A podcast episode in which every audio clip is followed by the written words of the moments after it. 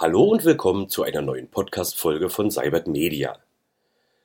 In der digitalen Welt und weit darüber hinaus ist künstliche Intelligenz der Trend der Stunde. Er ist ungebrochen, ein Ende ist nicht in Sicht, ganz im Gegenteil. Die Fähigkeiten der generativen AI-Lösungen scheinen jeden Tag zu wachsen und auch in der Arbeitswelt, in den Unternehmen und Teams schaut man natürlich gespannt, welche Potenziale sich eröffnen.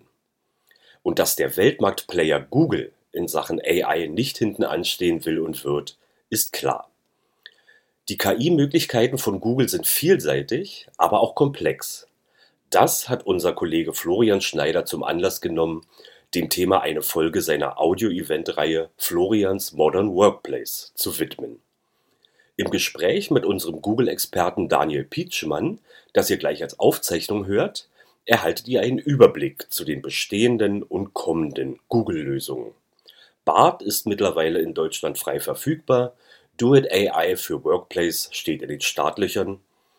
Was ihr in Zukunft mit künstlicher Intelligenz in der Google Cloud alles anstellen könnt und wie euch der digitale Assistent im Alltag unterstützen kann, erfahrt ihr jetzt. Ja, damit nochmal herzlich willkommen zu unserem Audio-Event Generative AI in der Google Cloud. Scheint ein Magnet zu sein. Wir haben 25 Menschen dabei. Das ist sehr, sehr schön. Es steigt auch noch stetig. Ja, Daniel, ähm, sag doch mal ein bisschen was zu dir und stell dich doch erstmal kurz vor. Gerne. Ähm, ja, mein Name ist Daniel Pietschmann. Ich bin äh, Google Cloud Consultant bei Cybert Media. Wir sind ein äh, Google Cloud Partner und ähm, ich habe mir das äh, Thema Gen AI auf die Fahne geschrieben und ähm, genau, bin da quasi der Experte bei Cybert Media ähm, zu diesem Thema.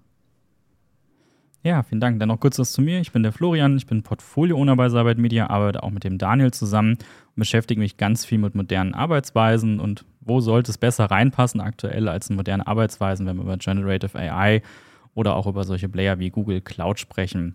Das ist heute unser Thema. Wir steigen aber erstmal ganz seicht ein. Vielleicht erstmal so ein paar Begriffserklärungen, da könnt ihr gerne gleich noch mal ein bisschen Feedback geben. Wie tief steckt ihr schon drin? Seid ihr ganz, ganz am Anfang von dem Thema oder seid ihr eigentlich schon Experten und wollt jetzt hier Detailwissen haben? Da gerne einfach mal ein paar Reaktionen geben. Aber erst nochmal, Daniel, die Frage: Generative AI, was ist das überhaupt? Erklär doch mal ganz kurz nochmal so diesen Begriff, damit man einfach nochmal so ein bisschen weiß, okay, wo stehen wir gerade und worüber reden wir eigentlich wirklich? Sehr gerne. Ähm, ja, generell ähm, AI ist wahrscheinlich in äh, jeder Munde und, und äh, dieses Jahr insbesondere Generative AI äh, kam ganz stark auf damit, äh, dass äh, ChatGPT äh, so erfolgreich ähm, geworden ist. Ähm, und in Generative AI steckt es ja schon drin, generativ. das bedeutet, wir haben eine AI, die uns Dinge generiert. Am bekanntesten sind eben Textbeispiele. Es können, also das heißt, zum Beispiel, ich gebe einen Text rein und bekomme einen Text raus, äh, der mir eben generiert wird. Andere Beispiele dafür sind zum Beispiel, dass ich äh, einen Text reingebe und ein Bild rausbekomme. Auch wieder generativ. Also es geht immer darum, dass ich äh, ein AI-Modell habe, was mir quasi etwas generiert, was in der Regel Text ist, aber auch äh, Bilder oder Audio zum Beispiel sein kann. Ja, wer sich ein bisschen damit auseinandersetzt, der weiß, dass da momentan gefühlt jeden Tag ein neues Produkt hochkommt, was einem irgendetwas generiert. Vielleicht da auch gerade nochmal ein Fachbegriff, diesen Text, den man eintippt, das, was am Ende rauskommen soll, das nennt man Prompten, beziehungsweise der Prompt, also den Text, den ich vorgebe, damit am Ende die KI versteht, was sie tun soll, was am Ende rauskommen soll. Also ich muss schon noch irgendwie das Bild beschreiben oder den Text beschreiben, den ich am Ende des Tages haben möchte. Exakt, das ist sogar ein ziemlich wichtiges Thema, äh, tatsächlich da einen guten Prompt zu schreiben. Das ist gar nicht so ein, einfach. Da entwickelt sich äh, gerade äh, quasi eine ganze Industrie darum, ähm, wie man denn eigentlich den richtigen Prompt schreibt. Es werden Prompts verkauft. Äh, also ganz spannend, was da passiert. Also es ist so ein Beispiel dafür, dass äh, die neue Technologie auch wieder Jobmöglichkeiten bringt. Ne? Da vor einem Jahr hätte da vielleicht noch kaum jemand dran gedacht, dass es äh, sowas geben könnte, dass man äh, professioneller Promptschreiber ist. Aber Jetzt äh, klingt das schon durchaus eher so, dass das auch möglich sein wird. Durchaus. So ein bisschen wie der Internetführerschein oder den Google-Führerschein, den man früher gemacht hat, wie man anständig suchen kann. Gibt es mittlerweile ja auch zahlreiche Kurse da draußen, wie man prompten kann und was man so beachten muss und was die eine KI oder die andere KI-Lösung da auch für Besonderheiten hat. Und über die Besonderheiten wollen wir heute reden und zwar von dem Thema Google Cloud. die haben mich auch eine KI-Lösung, sind sogar einer der ersten gewesen, die damit angefangen haben, schon vor, jetzt müsste ich lügen, ich glaube 2017, Daniel, ungefähr, hatten sie schon angefangen, die ersten Produkte zu entwickeln und haben auch jetzt relativ lange gewartet, bis sie das so wirklich mal veröffentlichen, beziehungsweise das auch so nennen. Also mit ChatGPT kam das so ein bisschen auf, dass man jetzt merkt, oh, jetzt muss ich auch. Äh, vorher waren sie mal sehr vorsichtig unterwegs nochmal so in ein, zwei Minuten kannst du nochmal so ein bisschen die Reise von Google Richtung KI und was sie so gemacht haben und was es momentan für Produkte gibt, ein bisschen vorstellen. Ja, gerne. Ähm, also Google hat eine ganz äh, lange Historie im, im KI-Bereich. Äh, eigentlich schon seit vielen Jahren, dass die da, ähm, dass sie äh, sehr viel Machine Learning in ihre Produkte mit einbauen. Äh, man kennt sie alle, Gmail etc. Ähm, äh, Google Maps auch ganz viel. Ähm, und ähm, ein, wichtiger Schritt jetzt in den letzten Jahren war die Entwicklung der Transformer-Architektur, äh, die auch von Google kam. Ähm, letztendlich äh, auch diese äh, generativen Sprachmodelle, die Large Language Models, da ist Google auch schon äh, seit längerem dran. Sie waren jetzt ein bisschen langsamer, um das, äh, um das rauszubringen, äh, waren auch immer recht vorsichtig, haben da recht strenge ähm, ja, moralische Guidelines. Ähm, sie möchten sinnvoll mit dieser neuen Technologie umgehen. Ähm, und mittlerweile gibt es aber ja auch äh, die, das äh, Palm 2 Modell schon, äh, was das leistungsfähigste Sprachmodell jetzt aktuell ist äh, von Google. Vielleicht nochmal für alle Zuhörer und Zuhörerinnen, Sprachmodell, vielleicht nochmal ganz kurz erklärt, was genau das ist. Vielleicht mal einen Daumen hoch, wer kennt sich mit der KI oder was diese ganzen Begriffe, die wir bisher genannt haben, aus? Und vielleicht irgendwie mal ein Lachsmiley oder so, wer sagt, oh ja, da bin ich noch Neuling. Ja, durchaus ein, zwei Neulinge dabei. Dann Daniel noch mal ganz kurz, was ist ein Sprachmodell? Äh, genau, also letztendlich ist das ein, ein, äh, ein, ein Large Language Modell, das heißt ein, äh, neuronales Netz, äh, so wird es auch genannt, ähm, was eben Sprache verarbeitet. Ähm, zum Beispiel, indem ich über einen Prompt, äh, also über einen Satz, den ich, den ich dem Modell gebe, äh, das, das verarbeitet das und gibt einen anderen Satz aus. Das kann zum Beispiel eine Übersetzung sein. Ne? Ich gebe einen französischen Satz rein und bekomme einen englischen Satz raus. Das wäre schon ein Sprachmodell. Und ein äh, LLM ist eben ein Large Language Model, ein, ein, sehr großes, weil die eben ganz, ganz viele Schichten äh, an, an, Neuronen haben da drin. Äh, es ist so ein bisschen angelegt an die, äh, daran, wie das Gehirn aufgebaut ist. Biologisch gesehen stimmt das nicht so ganz, ähm, aber es erinnert schon, schon stark daran, äh, weil eben viele Schichten von Neuronen hintereinander geschaltet werden und dann quasi extrem viele Parameter innerhalb dieser Modelle stecken. Ähm, das ist auch in den letzten Jahren haben wir den Trend gesehen, dass diese Modelle immer, immer größer geworden sind. Genau, und das ist, das ist quasi der Begriff Large Language Modell. Also es ist ein Modell, in dem ich Spra Sprache reingebe und was anderes rausbekomme. Ähm, genau, und in der Regel sehr, sehr, sehr groß.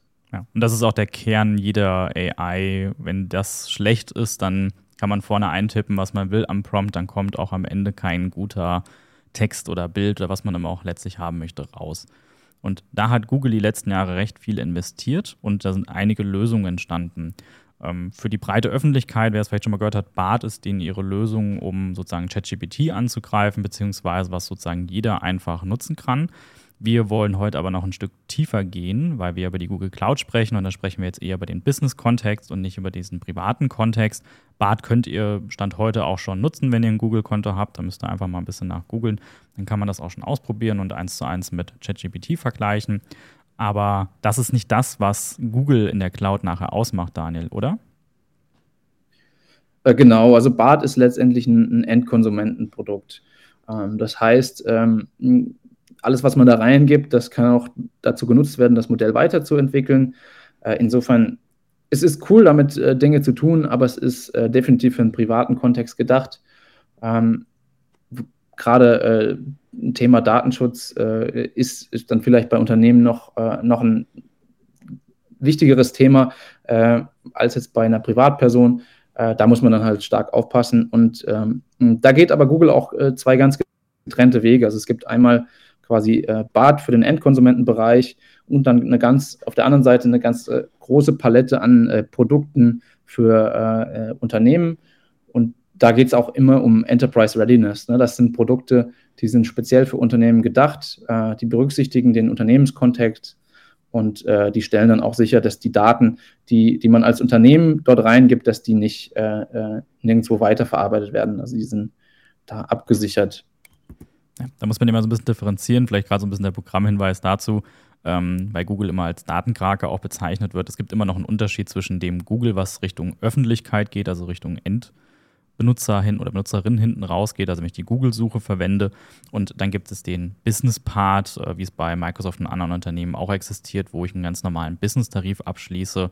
Ob ich jetzt Microsoft 365 oder Google Workspace benutze zum Beispiel ähm, oder Azure gegen äh, die Google Cloud, ähm, da gelten immer ganz andere Bedingungen. Also da muss man ein bisschen vorsichtig sein, ähm, wenn man sozusagen den Privatpart mit dem Businesspart vergleicht. Vielleicht da nur mal so kurz der Hinweis, weil das immer öfters mal aufkommt.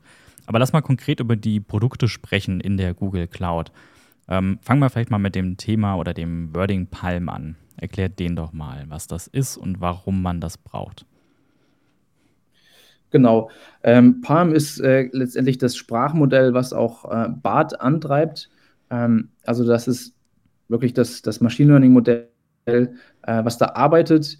Ähm, und innerhalb der Google Cloud kann ich es äh, auch als Unternehmen verwenden. Also ich kann direkt das antreiben, was auch äh, BART äh, nutzt und kann es quasi in meinem Unternehmenskontext nutzen, um damit Dinge zu generieren. Also das könnte, könnten einfach kann zum Beispiel einfach Text sein. Vielleicht möchte ich ähm, E-Mail-Texte automatisch generieren lassen. Ähm, da gibt es jetzt noch einfache Wege, auch von Google dann, äh, aber ich kann quasi für meinen Kontext genau zugeschnitten ähm, Texte generieren. Ich kann sie sogar, diese Modelle sogar feintunen. Das ist auch noch eine äh, sehr, sehr äh, spannende Sache, ähm, dass ich eben das ein paar Modell äh, für meinen Use Case so zutrainieren kann, dass es dafür besonders geeignet ist. Ja, jetzt weiß ich, was du meinst mit zutrainieren, aber vielleicht den Begriff musst du kurz erklären. Was heißt denn trainieren? Ähm, also Feintuning wird das eigentlich genannt. Äh, wenn so ein Modell trainiert wird, dann äh, fütter ich dem, äh, fütter ich da ganz viele Informationen rein. Also das äh, beim Textmodell sind es dann eben Texte, die ich da reinfütter. Ähm, und wenn ich jetzt so ein Modell, äh, also wenn ich ein Modell von Grund auf trainieren würde, dann wäre das extrem teuer, ist extrem aufwendig. Ich muss ganz, ganz, ganz viele äh, Millionen äh, von, von Beispielen da reinfüttern, damit am Ende äh, ein Modell rauskommt, was, was dann fertig trainiert ist, was funktioniert. Ähm, und wenn ich eben feintune, dann heißt das, ich muss es nicht komplett neu trainieren. Ich kann das Modell nehmen, was schon da ist und kann, das kann schon sehr, sehr viel. Und ich möchte es jetzt aber eben noch ein bisschen spezifischer haben dass es für meinen Use Case noch ein bisschen besser funktioniert und dafür trainiere ich es noch ein bisschen mehr. Aber ich trainiere eben nicht von Null auf, sondern ich trainiere ab diesem Punkt, zu dem es schon vorher trainiert wurde. Äh, das ist dann eben nur ein Bruchteil des Aufwands, ähm, gibt mir aber eben die Möglichkeit, für meinen Use Case spezifisch was damit zu tun zum Beispiel Unternehmensbegriffe oder wenn man äh, gerade in der Forschung vielleicht aktiv ist oder in der Produktion, dass man diese Spezifika, die man da hat, mit antrainiert, damit die Leute, die das dann später intern benutzen und nach diesen Begrifflichkeiten suchen, das am Ende auch verstanden wird. Also eine KI oder ein Sprachmodell an sich ist einfach nötig, weil ansonsten eine KI ja eigentlich ziemlich dumm ist, die redet ja in der Regel und versucht einfach sozusagen jeden Begriff, jedes Wort mit einer gewissen Wahrscheinlichkeit zu verarbeiten von dem, was wir vorher reingegeben haben oder was wir angefragt haben. Also jedes Modell, also wir ja auch im Gehirn, deswegen gesagt, es gibt ein paar Ähnlichkeiten. Wir mussten ja auch als Kinder lernen, wie etwas funktioniert oder dass die 3 eine Zahl ist oder dass die Bank eben eine Parkbank sein kann oder die Bank, in die ich gehen kann, um mein Geld hinzutun. Das sind alles Dinge, die man einmal lernen muss und so ähnlich muss eine KI das letztlich halt auch lernen. Es muss verarbeitet werden, was muss da gemacht werden und dann kann das am Ende das, was wir anfragen, beratend sozusagen mit einer gewissen Wahrscheinlichkeit herstellen. Also wenn ich mir so ein Bild generieren lasse, jetzt einfach mal den Prompt verwenden würde, äh, zeichne mir eine Bank. Und da gibt es ja schon zwei Modelle. Ich könnte mir jetzt eine Parkbank zeichnen lassen oder letztlich das Gebäude.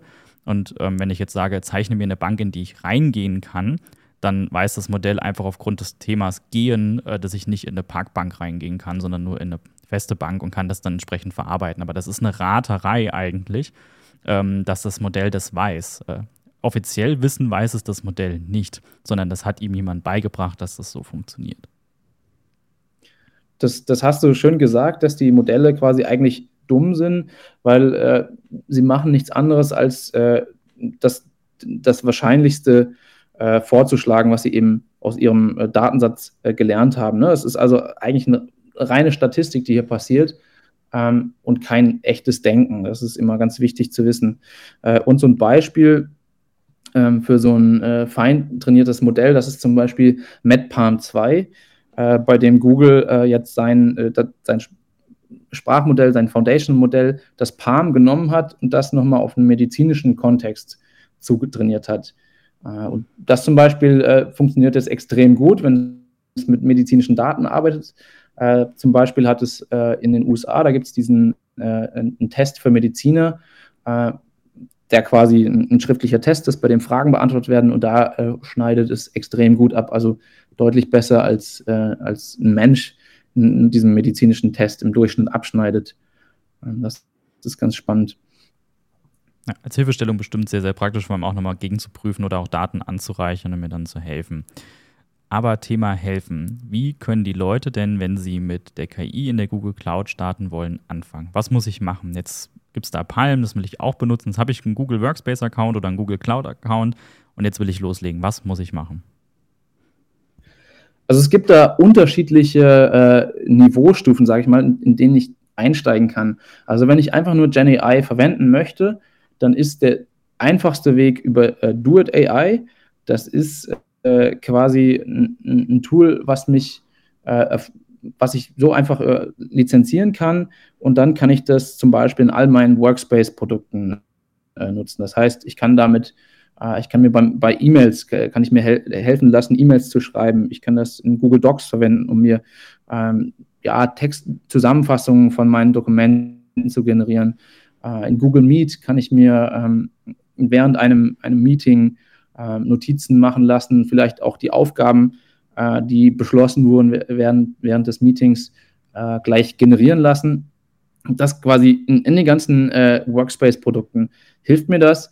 Äh, es hilft mir aber zusätzlich auch noch in der Google Cloud, ähm, zum Beispiel beim Programmieren ähm, oder auch äh, für Data Engineers, um, um ja, Datenprompts ähm, zu generieren. Also es ist so ein Tool, das hilft mir eigentlich an jeder Ecke äh, beim Benutzen der äh, Google-Produkte. Und wenn ich jetzt aber äh, auf der anderen Seite selber was, was bauen möchte, dann gibt es da auch eine ganze Palette von Produkten. Also das, das leistungsfähigste Tool dafür in, äh, in der Google Cloud ist Vertex AI. Das ist speziell für, ähm, für Data Scientists und Machine Learning äh, Experten quasi gedacht. Damit kann ich äh, komplette neue Modelle generieren, ich kann äh, Pipelines aufsetzen, ich kann die Modelle deployen.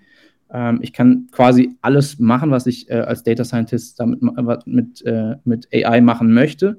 Und ein einfacher Weg ist äh, jetzt aber zum Beispiel über ähm, bestimmte Produkte, die quasi daraus aus häufigen Use Cases generiert wurden. Also ein Beispiel dafür ist, dass ich vielleicht meinen äh, mein äh, Chatbot, den ich auf einer Webseite äh, laufen habe, ähm, dass der jetzt äh, noch GenAI nutzen soll. Also angenommen, ich habe jetzt zum Beispiel einen, einen Webshop äh, und möchte, dass, wenn meine Kunden darauf kommen und mit diesem Chatbot interagieren, dass dieser Chatbot eben auch äh, zugeschnitten für den Kunden ähm, Antworten generieren kann. Das kann sein, dass ein Kunde äh, eine zwei Produkte vergleichen möchte und jetzt wissen will, was genau die Unterschiede sind. Und dann kann, äh, kann ich diesen, diesen Chatbot eben so trainieren, dass er, das, dass er das gesamte Wissen meines Webshops hat und vielleicht auch noch das Wissen von bestimmten Dokumentationen, die ich bei mir vielleicht auch in PDFs rumliegen habe, dass er eben dann auf Basis dieses spezifischen Wissens ähm, Antworten für den Kunden, für die spezielle Frage generiert. Ja, dahinter stecken ja zwei sehr große Vorteile. Das eine, also Chatbot gibt es ja schon immer, aber da musste man immer sehr spezifisch eintippen, also echt die Fachbegriffe, die der Chatbot kennt, eintippen, damit am Ende auch eine Antwort rauskommt. Wenn ich da jetzt hier eine Generative AI mit benutze, kann ich zum einen natürlichere Sprache verwenden, weil der Chatbot das dadurch dann besser verarbeiten kann. Plus B, ich kann ihm halt auch mit Daten füttern, die der Endkunde oder Endkundin vielleicht gar nicht sehen kann. Also wenn jetzt jemand fragt, hat der Fernseher noch einen, irgendwie einen speziellen Anschluss oder äh, wie viel Watt läuft das Netzteil oder irgendwie sowas, was vielleicht nicht in der Detailbeschreibung jetzt drinstehen würde, ich vielleicht aber in der Dokumentation oder im Benutzerhandbuch oder so stehen habe ähm, und die Daten der Chatbot einfach weiß, dann kann derjenige sozusagen diese Bewertung oder diese Informationen auch mit in die Antworten einfließen lassen was so ein Standard-Chatbot ähm, im Zweifel, gut, kann man ihm auch mitgeben, aber im Zweifel eben nicht äh, mit drin hat, weil so eine spezielle Frage wird wahrscheinlich keiner in den Chatbot einprogrammiert haben. Genau, das ist übrigens ein super Beispiel für das Feintuning, was wir vorhin angesprochen haben. Ähm, also in, in so einem Fall würde man zum Beispiel äh, so ein, ein, ein vortrainiertes Foundational-Modell von, von Google, das Palm zum Beispiel, nehmen, äh, was eben schon ein grundsätzliches Verständnis äh, hat, eben zum Beispiel, was ein Fahrrad ist. Ähm, das will ich als, als Webshop-Betreiber äh, möchte ich dem Modell nicht beibringen, was ein Fahrrad ist. Ich möchte ihm aber zeigen, dass ich vielleicht fünf unterschiedliche Fahrräder habe und welche Eigenschaften die haben. Ähm, also da würde ich quasi dieses grundsätzliche Modell, was weiß, was ein Fahrrad ist, das würde ich nehmen und dem zusätzlich die Informationen beibringen, die ich in meinem Shop stehen habe. Und damit kann das dann eben super antworten.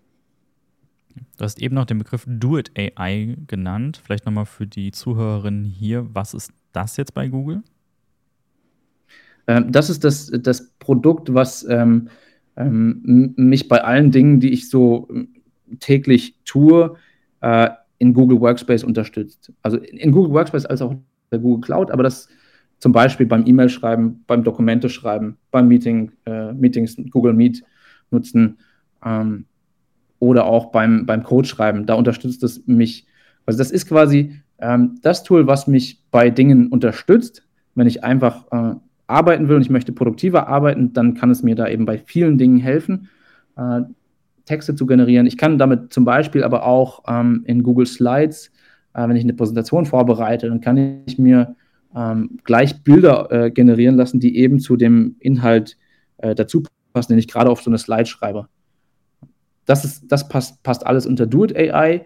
Und auf der anderen Seite habe ich eben Gen, AI-Produkte, mit denen ich etwas bauen möchte, mit dem ich vielleicht mein äh, Geschäftsmodell ähm, erweitern möchte oder optimieren möchte. Und das sind dann eben äh, Produkte, die laufen und, äh, unter dem Namen Vertex AI und da dann un unterschiedlichen Niveaustufen. Also ich hatte vorhin das ähm, angesprochen, dass Vertex AI auch für Data Scientists zum Beispiel ähm, alles bereitstellt, aber ähm, wenn ich quasi ähm, jetzt keine Data Science Ressource in, in meine, meinem Unternehmen habe, keine Leute dafür, die, das, die sich damit auskennen, dann kann ich eben auch einfach normale äh, Developer nehmen und kann dann bestimmte Use Cases ähm, schon abdecken und habe da Produkte, die halt speziell auf äh, Developer äh, ausgerichtet sind, die keine Data Science Kompetenzen haben. Also gibt es auch schon Out-of-the-Box-Lösungen, die man direkt verwenden kann? Genau, also das wäre einmal dieses äh, ähm, Conversational AI heißt das, ähm, quasi der in einfachen Worten ein, Chatbot, der jetzt auch Gen AI kann und der das Wissen meines Webshops zum Beispiel nutzt. Ein, ein, äh, anderes Beispiel wäre, ähm, läuft unter dem Namen Vertex IA Search, bis vor kurzem noch Enterprise Search. Wir sind das da schon wieder am, am Umbenennen, das ist von den Namen immer ein bisschen schwierig. Ähm, Genau, aber da geht es darum, äh, eben äh, Sucherfahrung zu verbessern. Zum Beispiel, ähm, viele, viele äh, Unternehmen nutzen ein Intranet, äh, zum Beispiel von Confluence, ähm, und möchten jetzt, äh, dass ähm, die Mitarbeiter eben nicht selber suchen müssen äh, in, dem, in dem ganzen Wissen, sondern quasi über einen Sprach, über einen Chat-Interface ähm, die Sachen raus, rausgegeben bekommen. Also ich kann zum Beispiel eine Frage stellen und dann ähm, kann ich äh, chatten, auch wieder mit einem Chatbot und der nutzt dann eben diese ganzen Wissensquellen in meinem Unternehmen. Das heißt, ich kann auch, ähm, also ich habe einmal die Confluence-Instanz, von der das Wissen gezogen wird. Ich kann aber zum Beispiel auch PDF-Dokumente damit reingeben, die dann gleich, äh, aus denen dann das Wissen auch mit rausgezogen werden äh, äh wird. Ich kann aber auch äh, ein Data Warehouse zum Beispiel anschließen, ähm, wie, wie, zum Beispiel BigQuery und kriege dann da eben auch Informationen mit raus.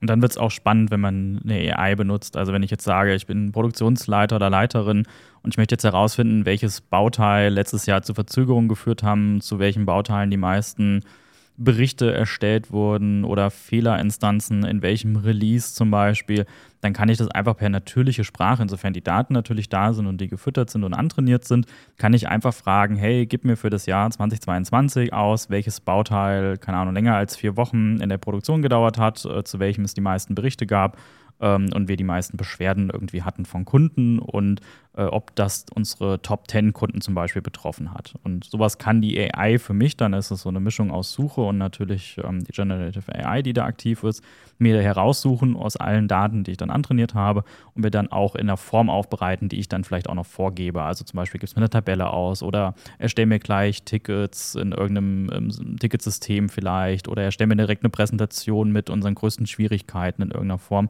Da wird schon sehr komplex, das macht man nicht mal so eben nebenbei.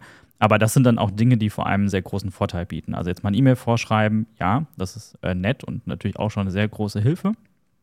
Aber ich glaube, die großen Dinge stecken genau da drin. Super Beispiel, ja, definitiv. So, wir haben jetzt noch drei Minuten, vielleicht noch mal ganz kurz. Wir haben äh, immer noch fast alle mit dabei. Wenn ich jetzt starten will, deine Empfehlung, was muss ich wirklich tun, um jetzt loslegen zu können?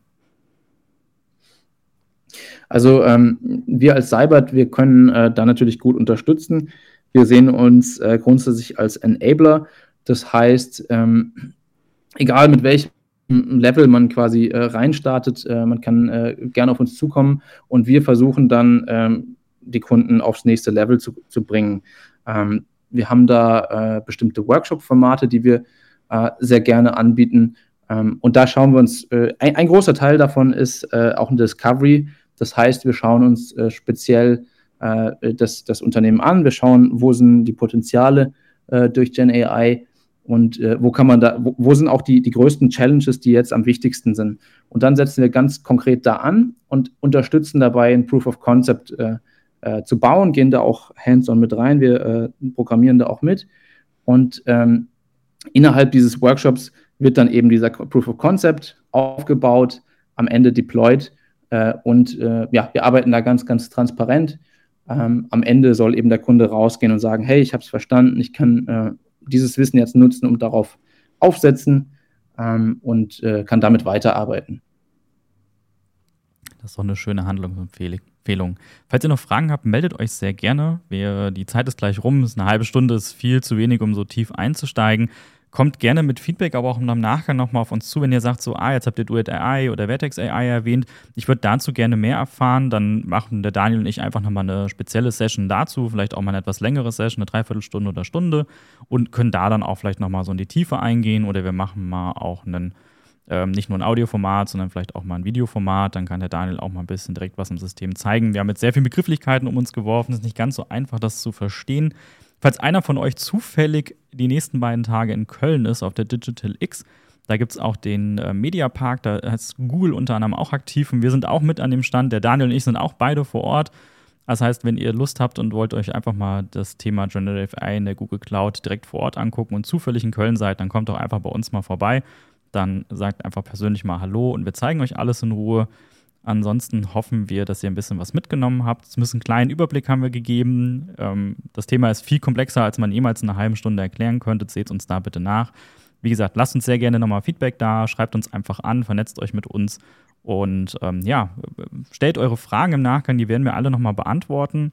Oder wir machen einfach nochmal eine Session dazu und laden euch dann sehr gerne dazu ein. Daniel, vielleicht noch ein paar Abschlussworte. Was willst du den Leuten noch mitgeben? Ähm, vielleicht ergänzend noch, ich habe auch noch äh, eine Masterclass äh, jetzt in Köln auf der Digital X. Ähm, ich weiß jetzt gerade nicht, ob da noch Plätze frei sind, äh, aber das wäre auch nochmal eine Möglichkeit, um da in Kontakt zu kommen.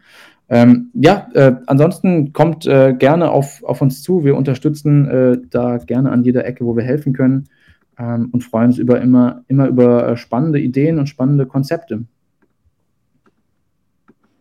Fragen gibt es keine mehr, dann ist alles ganz verständlich und alles ganz gut erklärt von dir. Vielen Dank fürs Zuhören, vielen Dank, dass ihr euch die Zeit genommen habt. Daniel, dir auch vielen Dank für die halbe Stunde, dass du alles erklärt hast und dich meinen Fragen hätte, oder löchern lassen hast von meinen Fragen. Ja, vielen Dank und vielleicht sehen wir uns ja in Köln und euch noch einen schönen Dienstag. Tschüss.